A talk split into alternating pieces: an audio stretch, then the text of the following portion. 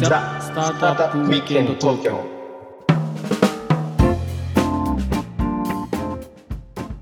はい、皆さんこんにちは。こんにちは、はい、ロックミステリアのフッティです。ひろきちゃんです。はい、どうもありがとうございます。はい。はい、今日もおザスタートアップウィークエンド東京お時間やってまいりました。はい。今日の話はですね、スタートアップのまあ最初の方の話をちょっとしたいなと思っていて、うん。前回ね、覚えてますひろきちゃん。最初の始め方。ああ、始め方。うん。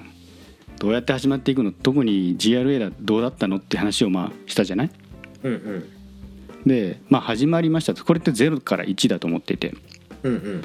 でそこからまあ事業としてこう加速していかなきゃいけないわけじゃないはい。でそれにはやっぱり人が必要だったりあと、まあ、何と言ってもお金だよねそうだね。金がなきおゃ金ねが。なきゃ始まんないっていうのはある、まあ、そうなってくると、まあ、スタートアップこれからね起業されようっていう方も気になってくるとは思うんだけど本当に一番最初のファイナンス、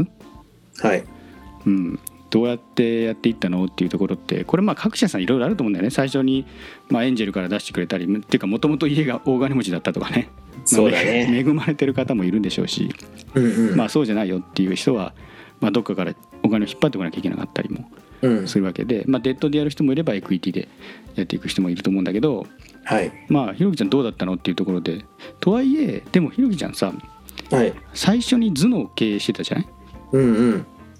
そそれがもしかしたらキャッシュカウだったとかってこと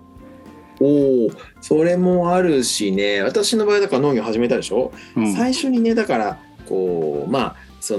のすまあ、当時ねクイティの投資がちょっとスタートアップ界隈ではまあにわかにマーケットも上がってきたけど農業にはまだ金回ってなかったよねその時は残念ながらそっか2012年13年とかあの辺りだもんね今12年かな金12集めた年だよねううんんねだからそこで、えっと、まずはその前に、まあ、働いていたというかそんなにでもキャッシュをさあの全く違う会社だからこうねどんどん持っていくわけにもいかないからねそれは債権者もいる話だからさなのでまずはね出せる範囲で小さく始めたのようん小さいビニールハウスを作って1000万以内の投資だったのねそれは自己資金、そう僕と1000万以内かなまあ数百万だと思うよ最初はは小いさいハウスを作ってまずは一周回してみようと思ったのよ。うんうんうんでそのファイナンスのプレイヤーだとかあの、まあ、なかなかいないし、まあ、一番いいのはねやっぱりこう小さく回すことだなと思ってで私と共同創業者の、えー、とさっきのねあのボランティアセンターの元公務員だった 方の、はうんい、橋本さん、橋本はい、と金を出しました。で骨材を買って、えー一作やってみましたじゃあ次は大きく張りましょうってなったのが2年目ですよね。はんはんはんはんこれはねもうすごいですよ我々数億円をですね23億ぐらいを個人保証で銀行から借りたんですよ 言ってたねそういえば言ってたでし言ょってたなバんだカっだよけね今考なんかえるいや大学院卒業してさその一回卒業したら会う会う機会あったじゃないなんだっとあけったねあったなんか1年ぐらいしたらなんかリユニオンみたいのであったあ会うんだよねみんなでねうんうんで僕らにあの2010期東京校のセクション A だから2013年の夏頃かうん会った時にひろきちゃん言ってたよ個人保証で何億円か引っ張ったって言ってた引っ張ったよねで言ってたの面白かったのがすごいみんなそれ怖くないのって言ってた時に面白かったのが借金は慣れるって言ってたよあー そっかそっかまあでもね僕らみたいな慣れるんださっつこっうてみんな笑っちゃうよね僕らみたいなさ普通のさ人がさあのまあ何億円も借りたらね事業を吹っ飛んだらまあ全部吹っ飛ぶわけですよ何億もいったらね、うんだもから変わらないよねもうそこまでいくとねう億超えたら一緒だもんねと思うけどねうん、あのまあそういう感じでまあデッドで引っ張ったんですよ最初はどどういうところからうんとねえっ、と第二地銀さんとあとは農業系にお金を貸してくれる政策金融公庫っていうところですねうーんうん、があってでまあちょっと普通の融資よりも、まあ、その専門性が高い融資部隊がいるので農業のお金がつきやすいんですよ。ほうほうほうほうまあしかも一回もう回してるもんねそう、ま、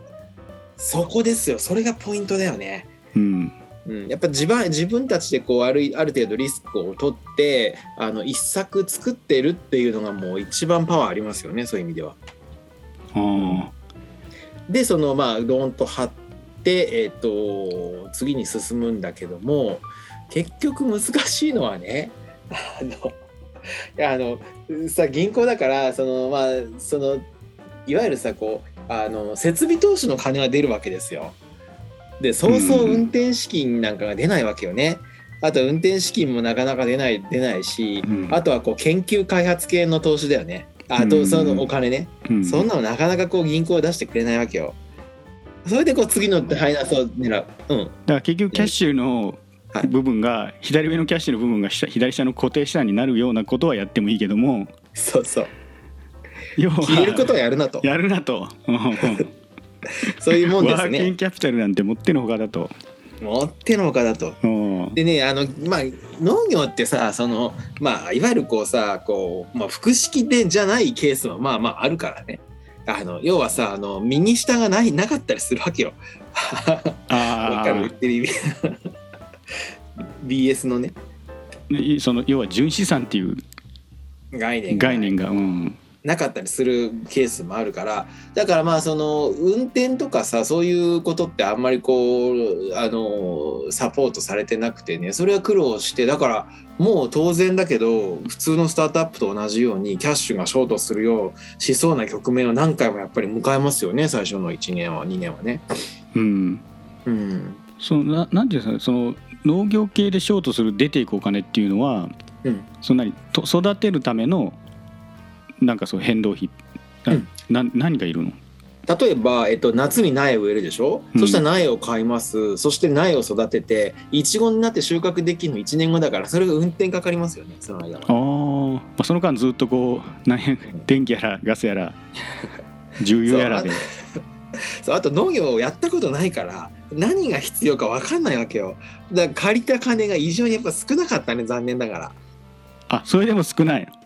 ら そうそうそう少ないんだ見積もりが甘かった甘い甘いあの億1億単位で甘かったねいろんな見積もりがおーじゃあ全然足んないじゃんってやってやりながらそう思うみたいな、ねうんだからいろんなことやりましたよもうおそれこそ覚えてないぐらいいろんなこうクラファンやったりとか出資というか、まあ、寄付に近いような出資を受けたりだほとうほうほかうそれはもうエクイティではないね要は株式レッドをに渡すんじゃなくて本当にそうき寄付的な復興のための寄付みたいなまあ物は渡すかもしれないけどなんかイチゴとかそういうのはそうやったりとかなんつったらいいのかねそういうのでちょこちょこちょこちょこ難を逃れたんですよあはいーでそこまではじゃあずっとデッドできてで、はいだからベンチャーキャピタルとかもまだ全然入ってないよねそれだと、入ってないですギリギリですよあーで回しましたとしたら収穫してそこでキャッシュになるわけだよね、えっ、とねそう収穫してキャッシュだけどそれは収穫なんかさ最初は取れないでしょそのまともな量がねあそういうもんなんだそうそれは簡単じゃないですよそのいちごをちゃんと作るなんていうのはあーだから耐え忍ぶわけですよねいろんなところからちょこちょこ大したその収穫のキャッシュにはまあなんなんなかったうん、収穫したけどそれじゃあこう要はそのコストの方が余計かかってるわけですよ売り上げより。あーで二年そうなると2年目どうどうなるのあ3年目かどうなるのそうなると、うん、だから3年目はとにかくあれをもう徹底的に金を節約してそしてなんかクラファンやったりとか細かいお金をどんどんどんどんこう集めてね、うんでそういうことをやりつつなんとかしのぐわけですよ。うんでこれででも苦しい苦しい話しか今聞いてないけどさ、 はい、い、つ頃からこうなんかちょっとずつ軌道乗ってきたなってなったそういう意味だと、そういう意味だとねいやでもね3年4年目ぐらいになるとそこそこ生産生産が安定してくるんですよああ見込んだ通りのことは大体できるようになってくるとできるようになってくるでブランドも認知しだしてくるんですねうんうんうんそうするとね当時そのそこまで投資的なその支出も少なかったから EBITDA がプラスになった年が早期にあったんですよね。ああなるほどなるほどうん、でキャッシュを食い止めた時期があるんですよなんとかしてね輸出 をうんうんうんそれが4年目ぐらいでそれで5年目にエクイティを入れるんですよねシリーズ A でうんああなるほど4.5億ぐらいかななんかどっちかっていうとその IT スタートアップみたいにこう赤字掘っててユーザー獲得でとかうんいうフェーズというよりは EBITDA が一旦黒点したんで僕ら安心でしょっていう形で、はい、そこでようやく XG に行けたと。うん、そうねまあでもまああそのエクイティはねそのまた事業もちょっとプラットフォーム型我々の技術とかブランドを横展開するっていうビジネスモデルをこれちょっと農業生産法人特殊なんですけどもー、うん、昔はねベンチャーキャピタルとか農業生産法人っていうものに出資ができなかったんですよ農地法で。ほ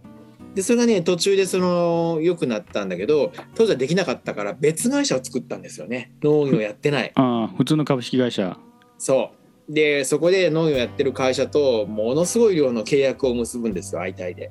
で、ほう結んで、こっちの方に、その普通会社の方に出資してもらうっていう、ちょっと特殊なスキームですよね。うんうん事業開発はそっち系を新しいそのシステム構築とかをやっていくと。そうう。んで、研究開発とか、その生産だとかを、えー、と農業生産法人に委託するみたいな、そんなスキームでしたよね、確かなるほどそういう住み分けなんですね。に。うん。でそれがやっとって感じでね4年目とかで。うん。4う年目んですよね。2015年でしたから、確か。いやーすごいドラマですね。涙なくては語れないですね。ねまあ、ね、 こう笑いながら喋ってるけど泣きたくなるようなこともいっぱいあったんでしょうね当時ね。いやーもうあまり語れないことも多いですよねね語れないこともねそういう意味で言うと昔のことはね本辛すぎて、う当ん、にうんまあでもそういう、まあ、苦しい時代を皆さんやっぱりね乗り越えられてどんどん成長されていってると思うんでうん、そうね、うんうんまあこの辺もまたいろんな起業家がそれぞれドラマありそうだよね。うん、あるしねもうこういう話したらもういくらでも皆さんねあの出てくんじゃないですかねうんうんうんいやーこれ次のゲスト楽しみですね。本当だねうんうん本当だ、まあねちょっと今いろんな方に僕らから僕らのネットワークで声をかけさせていただいているので、うん